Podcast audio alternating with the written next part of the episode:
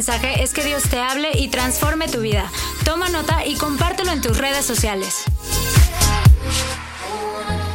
Bien, pues, ¿cómo están? ¿Están contentos, alegres, confiados en el Señor?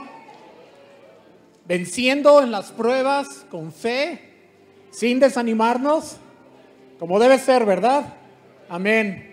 Bien, pues tengo hoy el privilegio de dirigirme a ustedes brevemente, porque no soy el predicador de hoy, pero voy a decir algunas palabras porque hoy, como bien dijo Carlitos, estamos celebrando el Día Internacional de la Mujer y ese va a ser nuestro tema. Entonces, felicidades a todas las mujeres, a todas las chicas aquí en IPB, las que nos están viendo en YouTube, los que nos están viendo directamente el servicio en vivo. Felicidades a todas las mujeres, que Dios les bendiga. Y bueno, em, ustedes saben que hay un gran clamor en este tiempo en la nación. Y de hecho, hoy este día se señaló para que hubiera marchas de protesta en diferentes lugares del país. Y hay un enorme clamor. Y bueno, nosotros sentimos ese clamor en el corazón porque realmente hay una razón para esto, ¿sí? Este clamor se desató más fuerte ahora a raíz de unos crímenes espantosos. Pero la verdad es que los crímenes espantosos son solamente la punta del iceberg. Es como un río que se ha desbordado, pero detrás de eso hay cosas pequeñas que se han ido sumando y que han puesto a las mujeres en peligro. Cosas pequeñas, faltas de respeto, cosas con las cuales a veces bromeamos, pero que realmente cuando las juntas todas desembocan en cosas espantosas. Y bueno, el día de ayer una de mis sobrinas que quiero mucho me enseñó una lista que le enviaron en su teléfono para que ella palomeara y decía, mujer, ¿cuántas veces te han chiflado en la calle? ¿Cuántas veces te han seguido? ¿Te han dicho algo obsceno? ¿Te han acosado en el trabajo o en la escuela? ¿Te han tocado sin tu consentimiento? Esto es espantoso. Y me he enterado varias veces de jóvenes, mujeres jóvenes, esposas, mujeres que las han tocado en el camión y cosas así, totalmente indebido, espantoso. ¿Cuántas veces te han acosado con la mirada? ¿Cuántas veces te han acosado en redes sociales? ¿Te han llamado prostituta con cuatro letras? ¿Cuántas veces algún amigo, entre comillas, ha intentado propasarse contigo? ¿Cuántas veces te han hecho menos por ser mujer? ¿Cuántas veces has sentido de caminar por la calle? Ya no se diga en la noche, ¿verdad? Pero a todas horas. ¿Cuántas veces alguna pareja sentimental te ha agredido verbal o físicamente? Te han intentado emborrachar para ver si aflojas. ¿Cuántas veces un hombre se ha tocado en algún espacio público mientras te mira? Estas son cosas espantosas, ¿sí? Mi sobrina me decía, las palomé todas menos una. Qué triste, ¿no? Qué triste, porque todas estas cosas son las que se van sumando y que ponen a las mujeres en alto riesgo de cosas espantosas. Entonces yo quiero, la verdad, animarlas y decirles que yo creo que las cosas van a cambiar en esta nación. Quiero decirles que para empezar, por nosotros los hombres cristianos, nos comprometemos delante de Dios a respetarlas, a no bromear con esas cosas y a en verdad jamás permitir que en nuestra presencia se le falte el respeto a una mujer, porque son dignas y merecen el mayor respeto, y no como de un lugar de mayor potencia a uno de menor, no, sino como iguales en el Señor. Amén. Pero que como hombres seamos los primeros en poner la pauta, en dar el testimonio de respeto y de honra para la mujer. Porque esto fue lo que hizo Jesucristo. Y es increíble, pero tengo una cita maravillosa en Lucas capítulo 8 y voy a tener una breve reflexión. Dice, Jesús comenzó un recorrido por las ciudades y aldeas cercanas, predicando y anunciando la buena noticia, que es el tema de esta serie. La buena noticia dice, junto con algunas mujeres. Para Jesús, las mujeres eran muy importantes. Su manera de abordar el asunto era revolucionario. En Juan capítulo 4, versículo 27, por ejemplo, nada más un ejemplo, los discípulos se extrañan de que Jesús esté en una plática, en una charla amena, todo lo que da con una mujer, la samaritana. Y se quedan así como, qué raro, porque no era algo que se acostumbraba a hacer, pero Jesucristo era diferente, era revolucionario. Hoy en día diríamos que Jesucristo era casi feminista por su actitud hacia las mujeres. Y sigue diciendo esta cita de Lucas 8. Entre ellas, entre estas mujeres que acompañaban a Jesús en sus viajes misioneros, dice, estaba María Magdalena, de quien él había expulsado siete demonios, nada más. Juana, la esposa de Chuza, administrador de Herodes, Susana y muchas otras que contribuían con sus propios recursos al sostén de Jesús y sus discípulos. Contribuían con sus propios recursos al sostenimiento de Jesús y sus discípulos. Ellas hacían andar la obra de Jesús. Y me encanta que dice nombres. Dice María Magdalena, Juana, Susana. Son mujeres reales identificadas por nombre. Y son nombres que siguen hoy en día entre nosotros. Bien pudo haber dicho mujeres de IPB. Magda, Juanita, Susi. ¿No es cierto? Ahí están mencionadas por nombre, son mujeres reales de carne y hueso. Si hay algo característico de Jesús es su interacción con las mujeres. Por supuesto que es una interacción totalmente pura y sana, libre de conductas perversas como el menosprecio, el acoso, la explotación. Pero además y sobre todo, su interacción con las mujeres es frecuente, memorable y trascendente y frecuente, porque no es un asunto de una o dos excepciones, ¿sí? Jesucristo interactúa con infinidad de mujeres en los evangelios, con infinidad de mujeres. No es nada más una excepción. Débora en el Antiguo Testamento es una excepción, pero en el Nuevo Testamento es un patrón para Jesús. Estas mujeres siguiéndolo y en el liderazgo, ¿sí? Dice, ah, con Jesús hay un patrón. Son demasiados casos como para representar una excepción. Si hubiera interactuado con una mujer o dos, tendríamos una excepción, pero mira, vemos a Jesús interactuando con su madre María en las bodas de Caná, interactuando con ella. Vemos a Jesús interactuando con la mujer, la prostituta que enjugó sus pies con el perfume. Vemos a Jesús interactuando con una niña que ha muerto, con una mujer que trae el fruto de sangre, el flujo de sangre, perdón, con una mujer sirofenicia, con la samaritana, con Marta y María, Sí, cuando lo de el asunto aquel de la cocina, ¿se acuerdan? Con Marta y María en el asunto de la muerte de Lázaro, con Marta y María en el asunto del perfume, con Marta y No, no más, tres.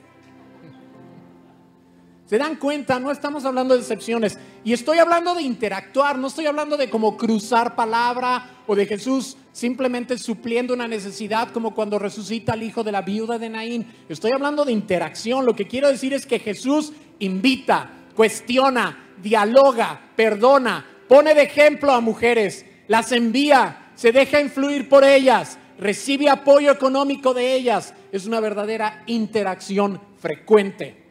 Entonces la interacción de Jesús con las mujeres es frecuente, es memorable, ¿sí? Los tratos de Jesús con las mujeres en los evangelios son de los pasajes más clavados en la psique cristiana. Son de las cosas que tenemos súper arraigadas. Piensen en la adúltera que fue hallada infragante y que estaban a punto de apedrearla. Esa escena está clavada en nuestra mente y en nuestro corazón.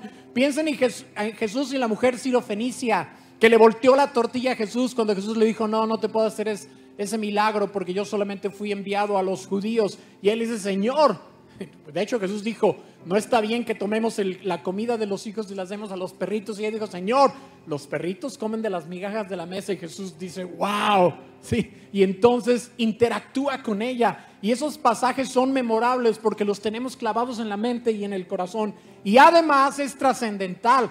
Porque cuando Jesucristo interactuó con estas mujeres no fue un asunto que se quedó allí en eso, sino que tuvo enormes consecuencias para el futuro. Piensen en la samaritana, Jesús interactúa con ella y enseguida ella se convierte en la persona que trae a los pies de Cristo a una ciudad entera y de samaritanos ante un judío. Es como si hoy en día los palestinos se hicieran judíos por el testimonio de una mujer. Eso dejó un impacto para futuras generaciones. Piensen en María, la hermana de Marta que tanto he mencionado. Cuando en un momento dado Jesús llega con los discípulos a su casa y se pone a instruir y a entrenar a los discípulos y María le pide permiso para quedarse allí. Y Jesucristo no le dice como lo hubiera hecho cualquier otro rabí de su época, le hubiera hecho a la cocina, mijita, por favor, ahí está tu lugar. No solamente no hace eso, sino que le dice, quédate. Y no solamente le permite, sino que la felicita y dice, ella ha escogido la mejor parte. Entonces esta interacción de Jesús con las mujeres es súper honrosa, es trascendental, es memorable, es frecuente, nos da un patrón para que nosotros guiemos nuestra conducta hacia las mujeres. Y si Él lo hizo, nosotros los varones también lo haremos. Amén. Así haremos como nuestro Maestro. Amén. Y entonces tengo el gusto y el honor de dejarlos con mi esposa Jessie, que es un sol en mi vida. Y es una alegría y un gozo en mi corazón. Y tiene un mensaje para todos en este día. Muchas gracias. Buenas tardes, ¿cómo están? Ay, muchas gracias, de verdad, recibir un mensaje así, chicas, no nos sentimos halagadas. Qué bendición la verdad y escucharla de nuestro pastor. Y para mí realmente es un privilegio estar aquí y compartir con ustedes en este día. Y primeramente felicitarlas, ahora sí que mujeres muy felicitadas en este día. Y soy ah, parte del equipo pastoral y es un privilegio que se tenga la oportunidad de darnos voz en esta iglesia. Es una bendición para las mujeres y para mí representar a las mujeres en el ministerio de palabra de vida, estar al frente. En verdad es un privilegio. Chicas, muchas, muchas felicidades. Un aplauso a todas ustedes.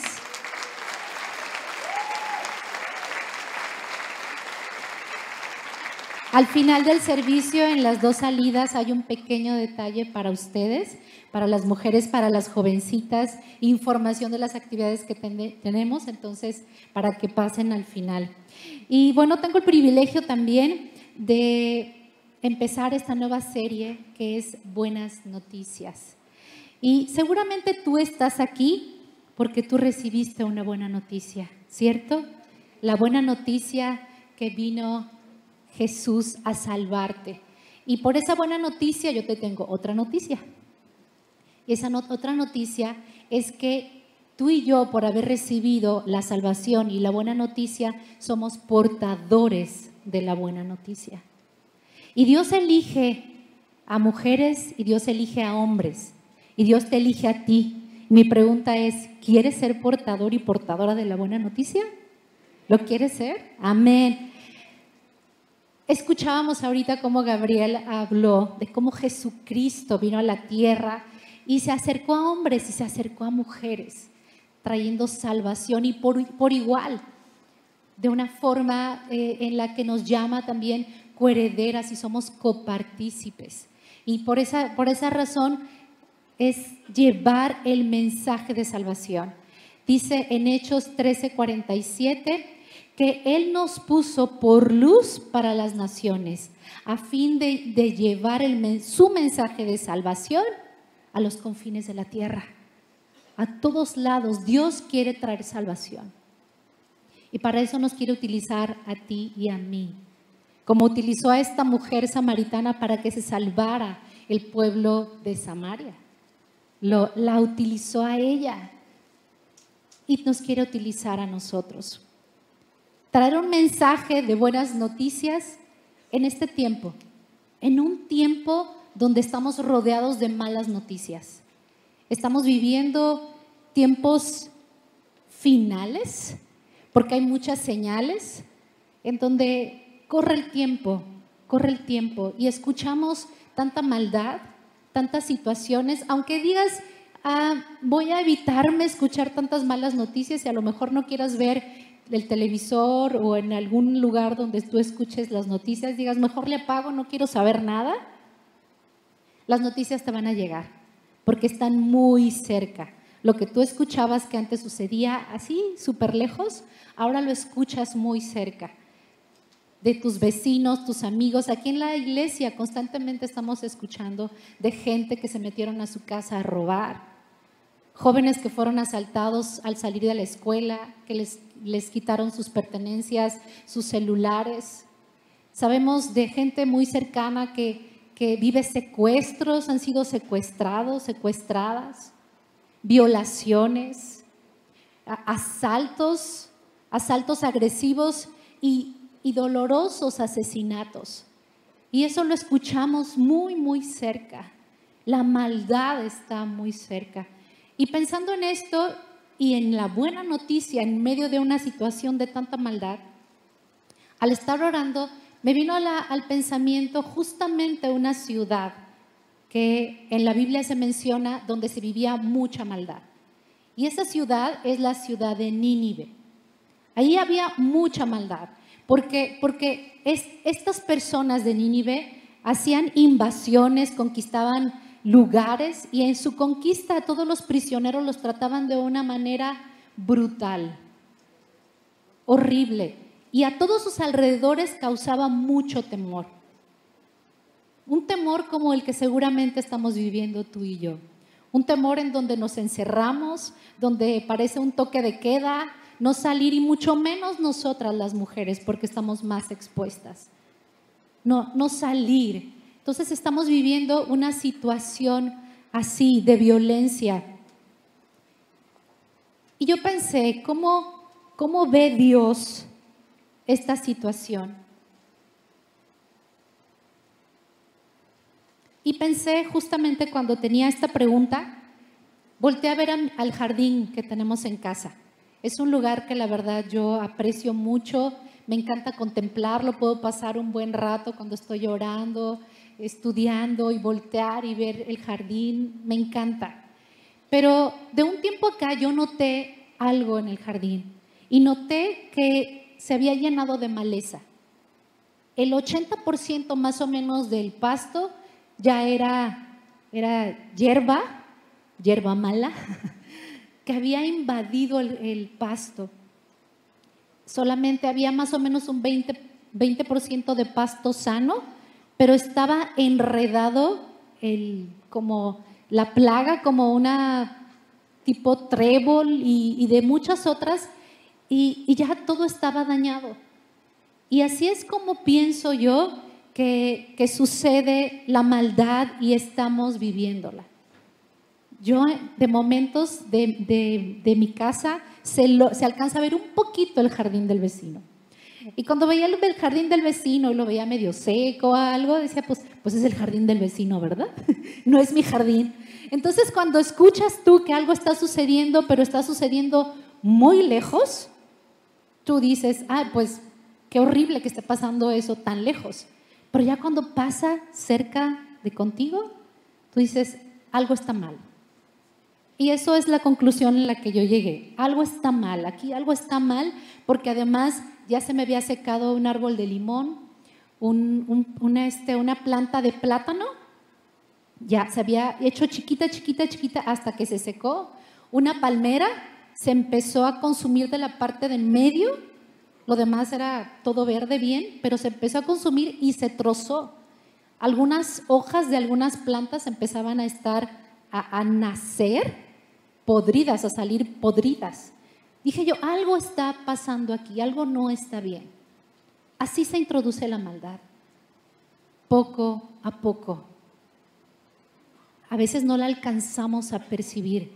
Es como cuando se escapa el gas de tu casa, el de la cocina, el butano, y no te das cuenta. No es como el gas que se le escapa al compañero, porque si no, si te das cuenta, luego, luego Dicen que el gas es peligroso porque empieza a salir poco a poco y no te das cuenta y puedes morir.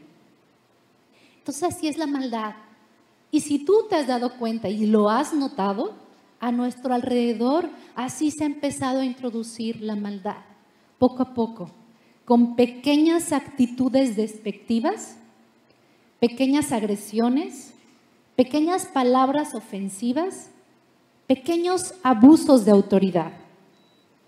Eso es lo que, lo que empieza a suceder a nuestro alrededor, en nuestras vidas. Y lo tomamos como un modo habitual de vida, que haya abusos de autoridad. Todos tenemos autoridad. Autoridad porque por posición, y tenemos una posición de autoridad, por la edad, y tenemos una posición de autoridad, y también por fuerza, porque somos más fuertes, entonces tenemos más autoridad unos sobre otros. Y esto ha crecido. Este abuso de autoridad, digamos, se da en todo género, sea hombre o sea mujer.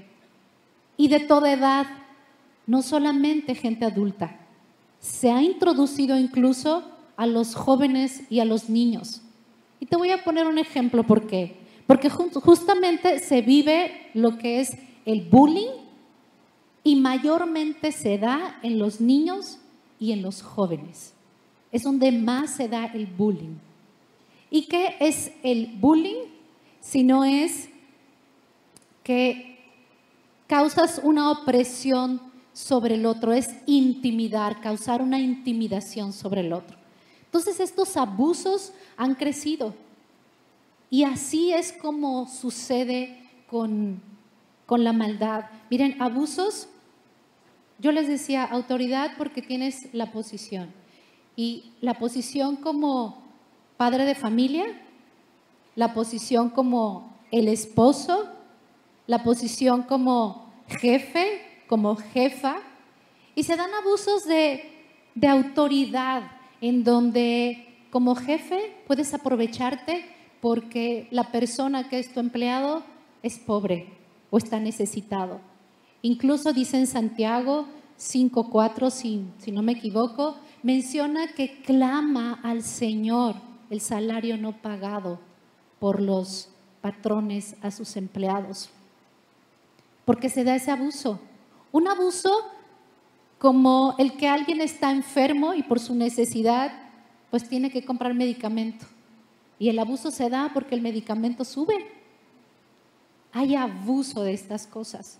Y como mujeres, ¿cómo podemos sentirnos nosotras con un abuso de autoridad muchas veces por posición y autoridad del hombre? ¿Cómo nos llegamos a sentir? Mujeres que con, con, esposo o sin esposo somos vulnerables y nos encontramos en situaciones en donde vivimos en una sociedad eh, que es el más fuerte sobre el más débil. Es la ley del más fuerte sobre el más débil. Y es si se da la oportunidad, entonces voy a aprovecharla. Se presentó la oportunidad de que alguien está vendiendo su casa porque le va mal, pues voy a aprovechar la oportunidad. Voy a aprovechar la oportunidad sobre aquel que por alguna situación está en enfermedad, en dificultad y voy a aprovecharme. En mi caso, ah, yo tuve una situación donde me sentí muy, muy vulnerable. Fue cuando, cuando falleció Charlie, me quedé sola con tres hijos, a los cuales sacarlos adelante, y extrañamente las cosas empezaban a salir más caras. Si tenía que hacer una reparación en mi casa, me cobraban más. Y de hecho había reparaciones o cosas que no eran necesarias, pero me podían explicar que la cuchufleta se tenía que cambiar. Y como en mi ignorancia yo no sabía, obviamente era aprovecharse de la situación y cobrarte más. Yo llegué a mentir muchísimas veces. Llegué a mentir diciendo si alguien tenía que llegar a casa o venderme algo, yo decir, le voy a preguntar a mi esposo, si gusta puede venir mañana, él va a estar aquí. Obviamente cuando llegaba la persona yo le decía, ay, pues tuvo que salir, pero era una manera de protegerme, porque sabía la vulnerabilidad y que se podían aprovechar. Y esto de gente que no sabía.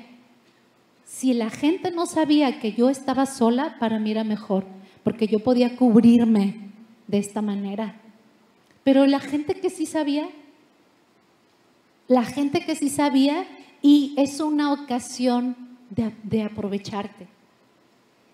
Charlie nos dejó un pequeño negocio, un pequeño negocio que un año lo trabajó mi hijo y un año después lo trabajé yo pero no lo pudimos sacar adelante, porque mi hijo, sin el apoyo de un padre, ignorando muchas cosas del negocio, ¿y qué, qué puedo decir de mí? Igualmente, fue una oportunidad para sacar provecho. Y cosas como estas se viven en nuestra sociedad. Es decir, el que tiene más saliva, come más pinole. Y para avanzar, pues hay que transar y transar al que sea. Es decir, yo estoy en una posición más fuerte, voy a someter a alguien más que está más débil. Y les estoy diciendo cómo estas pequeñas cosas, pudiéramos decir, son maldad. Es maldad. Pero la maldad, así como en el pasto, sigue creciendo y creciendo hasta convertirse en crueldad, brutalidad, salvajismo. Cosas horribles como las que escuchamos que están sucediendo. De todo género, en toda posición, pero se trata de abusar, de decir yo soy más fuerte, yo puedo someter, puedo intimidar. ¿Y qué harás Dios en una situación así? ¿Qué vas a hacer Dios? Eso es nuestra oración, nuestro clamor y de hecho hace dos semanas esa fue la razón de levantar la voz mujeres, pedir a mujeres que levantáramos la voz en oración y pedir a Dios, ¿qué es lo que tú vas a hacer? Porque estas cosas que están sucediendo tienen que cambiar. Tienen que cambiar. Y lo que siento yo que pasó con Nínive, la respuesta que Dios dio ante la maldad que estaba sucediendo fue la misma respuesta que di yo al ver crecer tanto maleza en el pasto. Y mi respuesta fue que se quite todo. Y les voy a mostrar unas imágenes. Ese es, ese es mi jardín. Que se quitara todo. Se tiene que arrancar, se tiene que quitar. Y así como yo decidí, así dijo Dios que se hiciera con Nínive que se arrancara. Y le dijo, esto está en el libro de Jonás, y Dios le dijo a Jonás, Jonás, levántate y ve y predica en contra de Nínive y diles que en 40 días yo los voy a destruir. Su maldad me ha llegado. Y yo pensé, ¿cómo es que Dios se enteró de esta maldad? Porque no dice de qué manera. Pero yo pienso, así como llega el olor fragante a Dios de nuestra alabanza, de la misma manera llega ese olor como el aire que se escapa de alguien. Así le llega el olor de la maldad a Dios. Entonces Dios determinó, hay un tiempo, hay un tiempo para Nínive, 40 días. Y le dijo Jonás, ve y proclama contra ella un mensaje de juicio, los voy a destruir en 40 días. Entonces yo me imagino a Jonás diciendo, 40 días, muy bien, corre el tiempo 40 días. ¿Quieres que vaya a Nínive y les diga este mensaje de que los vas a destruir en 40 días? Muy bien, 40 días. No voy a ir. No voy a ir. Corre el tiempo. ¿Cómo? Yo me imagino aquí a Dios así como un padre con el hijo, ¿vas a ir? No voy a ir, decía Jonás. ¿Cómo que no? No voy a ir. Y se va al lado contrario, compra un, iba a decir un vuelo, ¿verdad? si hubiera habido vuelos, lo agarra Jonás. Pero agarró, se embarcó en un barco, ¿no? Y me imagino como a Nemo cuando el papá le dice, no toques el barco. Y Jonás, me voy a subir. Y se subió y se embarcó rumbo a Tarsis, que dijo, lo más rápido, lo más lejos, me voy a ir, 40 días siguen corriendo, yo me voy a ir lejos. Entonces, Dios como papá es, tienes que ir, Jonás. Y entonces lanza una tormenta terrible contra la embarcación. Como, a ver, ¿vas a ir, Jonás? No voy a ir. No voy a ir y no voy a ir y no voy a ir. Es más, se bajó en la parte de abajo del bote, del barco, el camarote, iba a decir el sótano, pero no. Entonces se bajó y ahí dijo, me voy a dormir. Mejor me duermo. Yo creo que este barco Dios lo va a hundir. Me prefiero morir. Me duermo, no me duele tanto a lo mejor. Y entonces dijo aquí, pero no voy, no voy, no voy, no voy. Entonces le van la gente y lo despierta porque todo, todos los del barco estaban muy asustados y le dicen, oye, tú de, casualidad tendrás idea por qué está pasando esto. Y Jonás les dice, sí, es mi, por mi culpa. Sí, sencillito. Dios, este, esto es por mi culpa. ¿Qué podemos hacer? Le dicen, les dice, pues, aviéntenme al mar. a mí, así. Yo prefiero morirme, aviéntenme al mar y ahí que me muera, pero yo no voy a ir.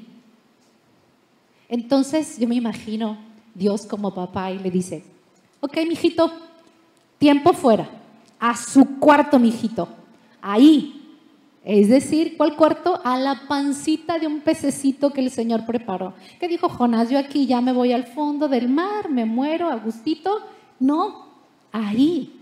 Y como tú le dices a tu hijo, así no vas a ir, bueno, va a su cuarto, piénselo, ya que lo piense me avisa. Yo, yo aquí estoy esperando. Y entonces a los tres días, Jonás como que dijo, órale pues, como que ya me convenciste así por la buena, si voy, Dios hace que ese pez escupa a Jonás. Y entonces Jonás dice, ok, ya voy a ir a Nínive. Y va a Nínive. Y yo me imagino a Jonás que llega con su mensaje y dice, así dice, eh, dice Señor, extra, extra, dice que en 40 días por su maldad los va a hacer pomada, extra, extra. Así llegó Jonás. Dice que la ciudad, la gran ciudad, era de recorrerlo caminando tres días.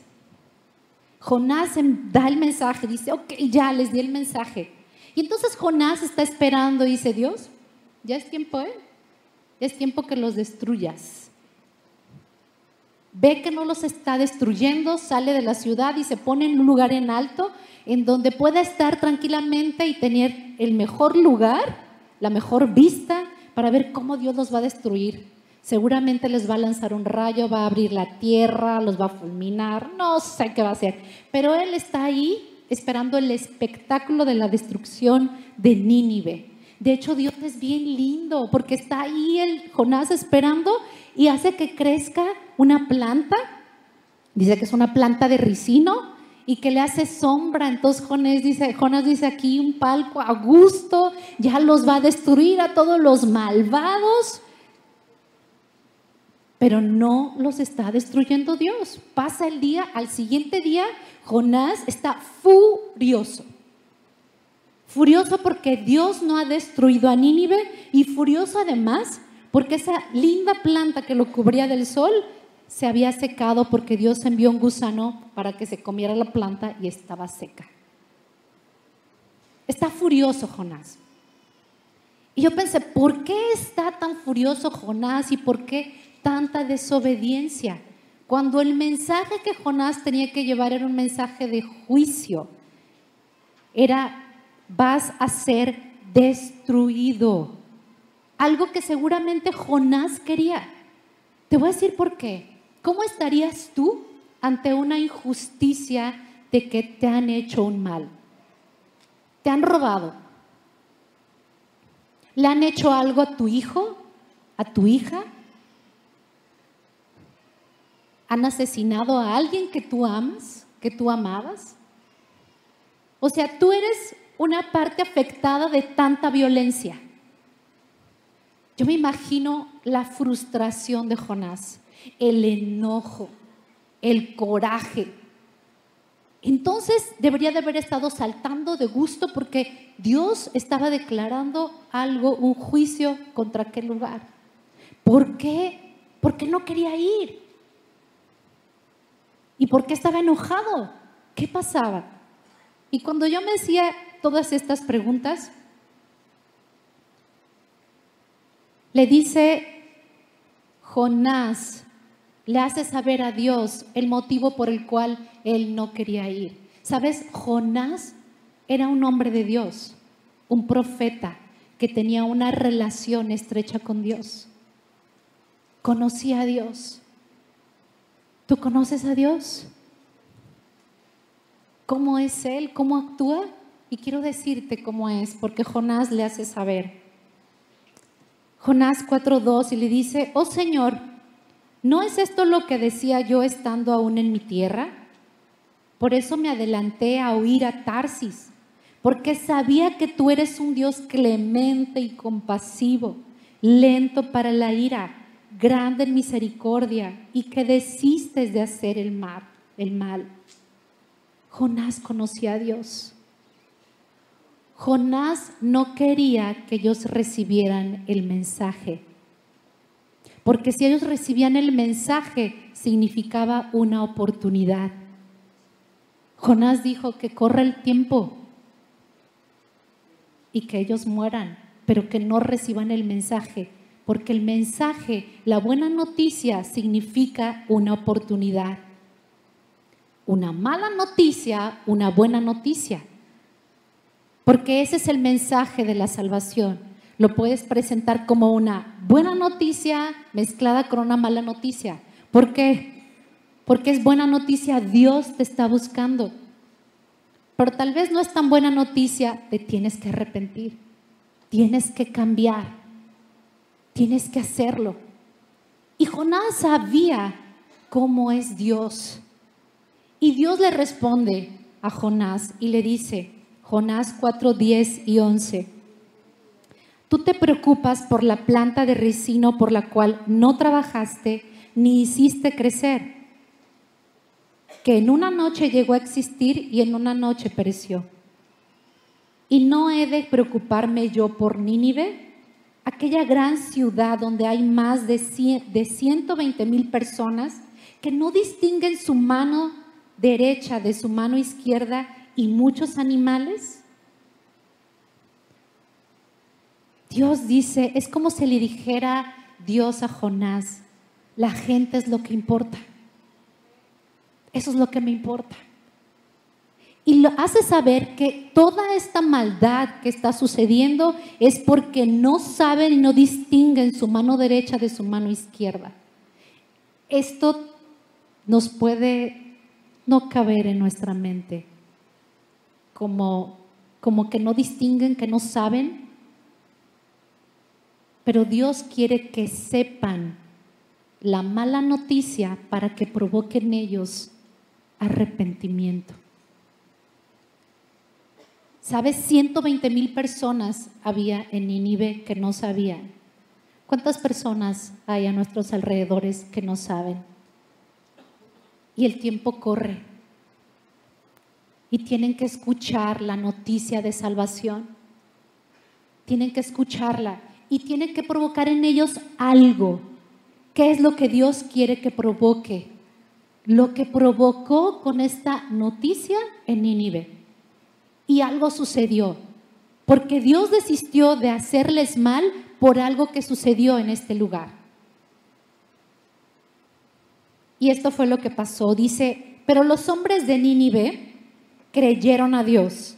Es decir, cuando ellos escucharon a Jonás proclamar todo este mensaje contra Nínive, ellos creyeron. Y dicen que esta palabra creyeron es la misma que se utiliza para cuando se dijo y Abraham creyó a Dios. Es la misma palabra que se utiliza aquí. Proclamaron ayuno y se cubrieron de, silicia, de silicio desde el mayor hasta el menor. Todo el pueblo, todo el que escuchaba, hombres, mujeres, niños de todas edades, hacían este acto de una manera de humillación. Y el asunto llegó hasta el rey de Nínive, quien se levantó de su trono, se, despojó de su manto, se cubrió de silicio y se sentó sobre ceniza. E hizo proclamar y anunciar en Nínive, por mandato del rey y de sus grandes, que hombres y animales, bueyes y ovejas no coman cosa alguna, no se les dé alimento ni beban Cúbranse de silicio tanto hombres como animales. Invoquen a Dios con todas sus fuerzas y arrepiéntase cada uno de su mal camino y de la violencia que hay en sus manos. ¿Quién sabe si Dios desiste y cambia de parecer y se aparta del furor de su ira y así no pereceremos? Llegó este asunto y como ellos recibieron esta noticia, es como Dios nos va a destruir ¿Sabes Nínive, un lugar pagano? Pudieron haber dicho, como que Dios nos va a destruir y ¿quién es Dios? No lo conocemos, nosotros tenemos nuestros propios dioses. Ellos creyeron.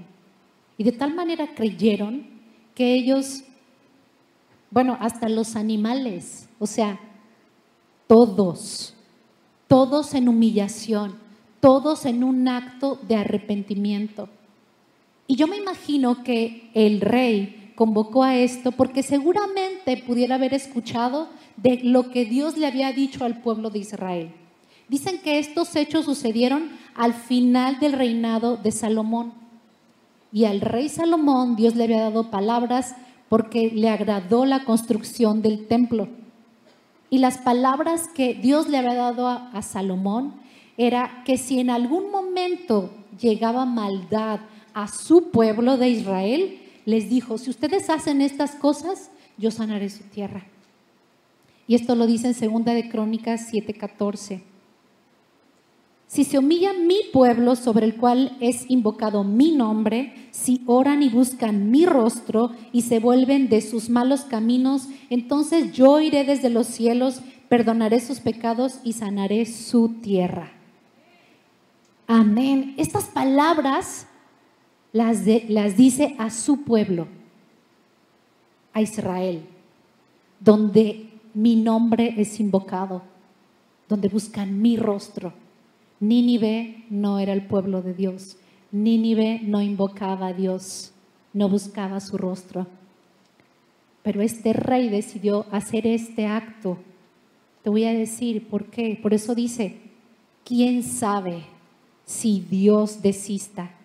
Lo que seguramente no sabía, que Dios quiere salvar toda la humanidad. No quiere que ninguno se pierda. De hecho, se, menciona por el profeta Jeremías en el capítulo 18, versículos 7 y al 10. Y esto dice Dios. Si anuncio que voy a desarraigar, a derribar y a destruir a cierta nación o a cierto reino, pero luego esa nación renuncia a sus malos caminos, no la destruiré como lo había pensado. Y dice otra cosa, y si anuncio que plantaré y edificaré a cierta nación o a cierto reino, pero después esa nación hace lo malo, y se niega a obedecerme, no la bendeciré como dije que lo haría.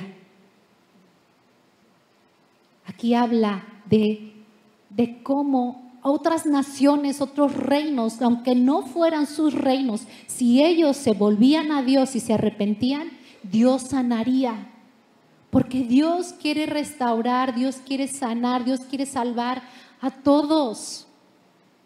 Con este hecho en Nínive estaba anunciándose lo que Dios haría después a todas las naciones, la salvación a todas, todas las naciones. Dios vio que sucedió algo en Nínive.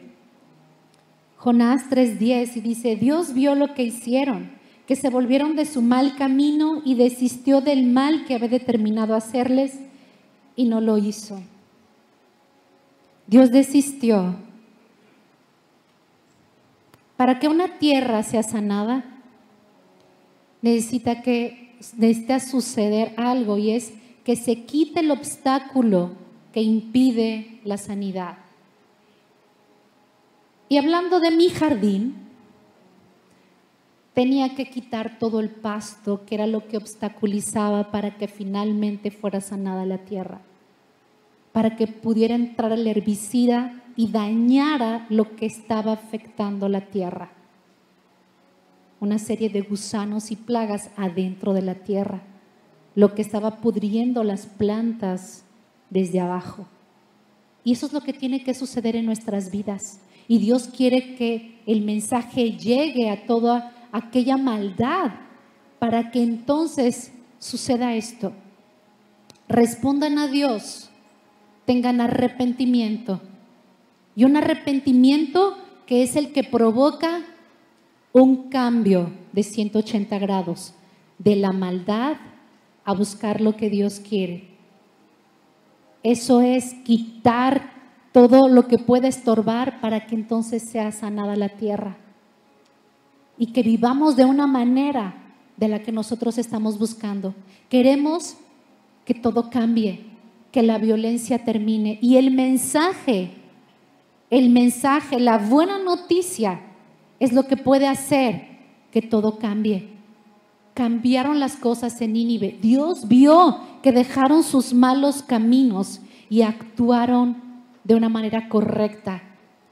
Miren, estamos tan acostumbrados y se ha invadido tanto la maldad que ya no nos damos cuenta de cuál es la manera correcta de conducirnos. Yo les decía, todos tenemos autoridad, autoridad sobre otro, y se ha introducido la manera de vivir de tal manera que nos acostumbramos al abuso. ¿Y cuál es la manera correcta?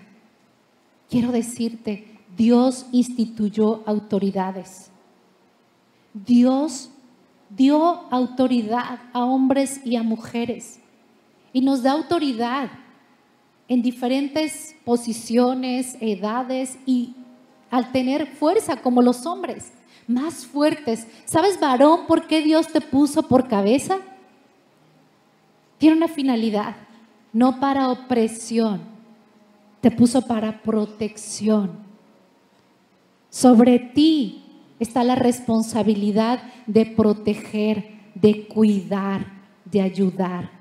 Para eso Dios instituyó autoridades. Nuestras autoridades, nuestro gobierno, es para que nosotros como pueblo nos sintamos protegidos, cuidados, ayudados en nuestras necesidades. Cada posición, cada autoridad, la finalidad es protección. Como padres, la autoridad que tenemos sobre nuestros hijos es para protegerlos, cuidarlos y ayudarlos a que crezcan. Y si creces y la posición de autoridad ahora tú la adquieres como hijo porque tus padres ya son grandes, si tienes esa posición de autoridad sobre ellos, es para protegerlos, para cuidarlos y para ayudarlos. Tenemos que entender cuál es la posición correcta que se ha invadido por una plaga del mal, que esa plaga del mal es quitada y arrancada cuando nos arrepentimos, clamamos a Dios y cambiamos nuestro estilo de vida a un estilo correcto como Dios lo quiere. El mensaje de salvación. Hay un tiempo, hay un tiempo marcado y la gente está pereciendo. Y Dios le ha dado la autoridad a la iglesia para ser la portadora del mensaje. Somos como Jonás. Estamos tan enojados que podemos estar en una posición arriba, en un monte, esperando que Dios destruya todo lo malo. O estamos puestos en una posición como iglesia porque somos la luz y la esperanza de la salvación al mundo. Más que un mensaje de juicio, Dios quiere que sea un mensaje de amor, de perdón. Que llegue ese mensaje, que nadie se pierda. Eso es lo que Dios quiere y te quiere utilizar a ti y a mí. Y nos está diciendo, ve, hazlo. A Jonás le dijo, ve y proclama. No le dijo solo a algunos, dilo a todos.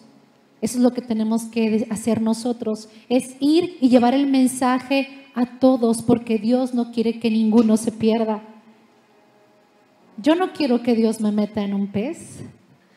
Yo no quiero que Él me diga tiempo fuera, porque Dios tiene tanto amor por la gente que quiere que se salve.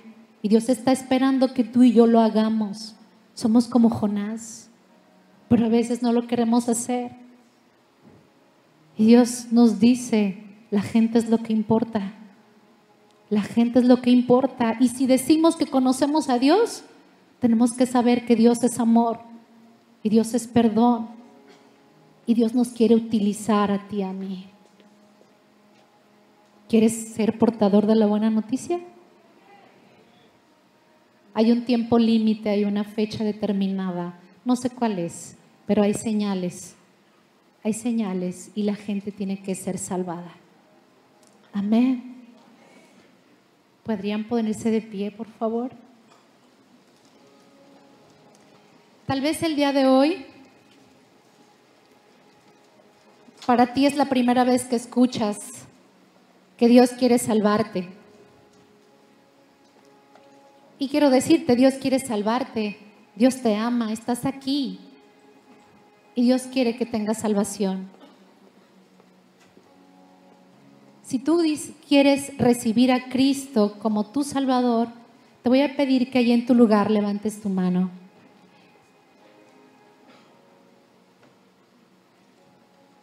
Levanta tu mano ahí donde tú te encuentres. ¿Quieres recibir a Cristo como tu Señor y Salvador? ¿Recibes esta noticia? Amén, muy bien. Dios quiere salvarte porque Él te ama, quiere cambiar tu destino, quiere cambiar tu vida. Si tú levantaste tu mano, o si no la levantaste, pero dices, yo sí quiero entregar mi vida a Jesús, te voy a pedir que pases unos momentos aquí al frente. Vamos a hacer una oración. ¿Hay alguien que lo hizo?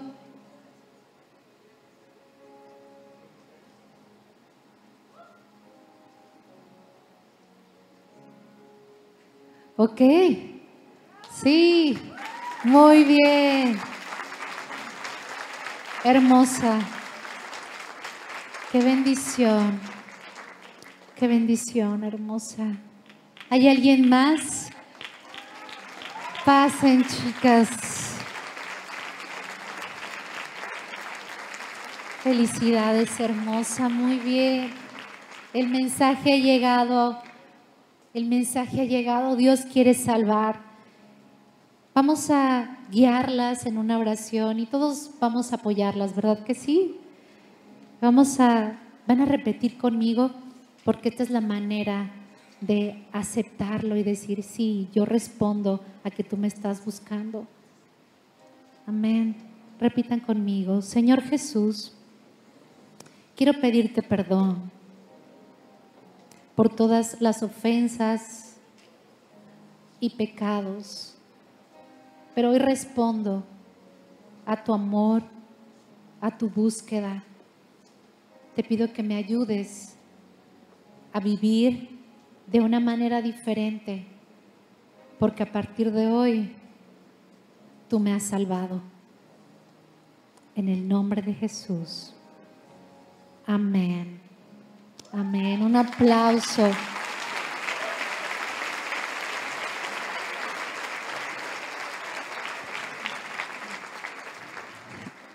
Para concluir, yo quiero decirte, la maldad no tiene un espacio donde no pueda introducirse. Y la iglesia no estamos exenta. Los hijos de Dios no estamos exentos. Y muchas veces podemos estar influenciados por las cosas que se viven allá afuera y el modo habitual de conducirnos. De tal manera que los abusos o la autoridad podamos utilizarla de una manera muy similar allá afuera y que vaya introduciéndose poco a poco esa maldad. tenemos que no permitirlo. Y por eso, en posiciones de autoridad, vamos a hacerlo de la manera correcta.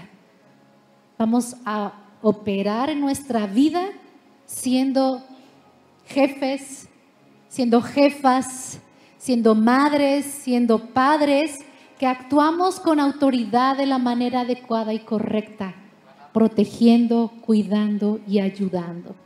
¿Lo vamos a hacer? Y para eso yo quisiera hacer algo especial hoy, justamente porque es el Día Internacional de la Mujer. Y es que todas las mujeres pasen al frente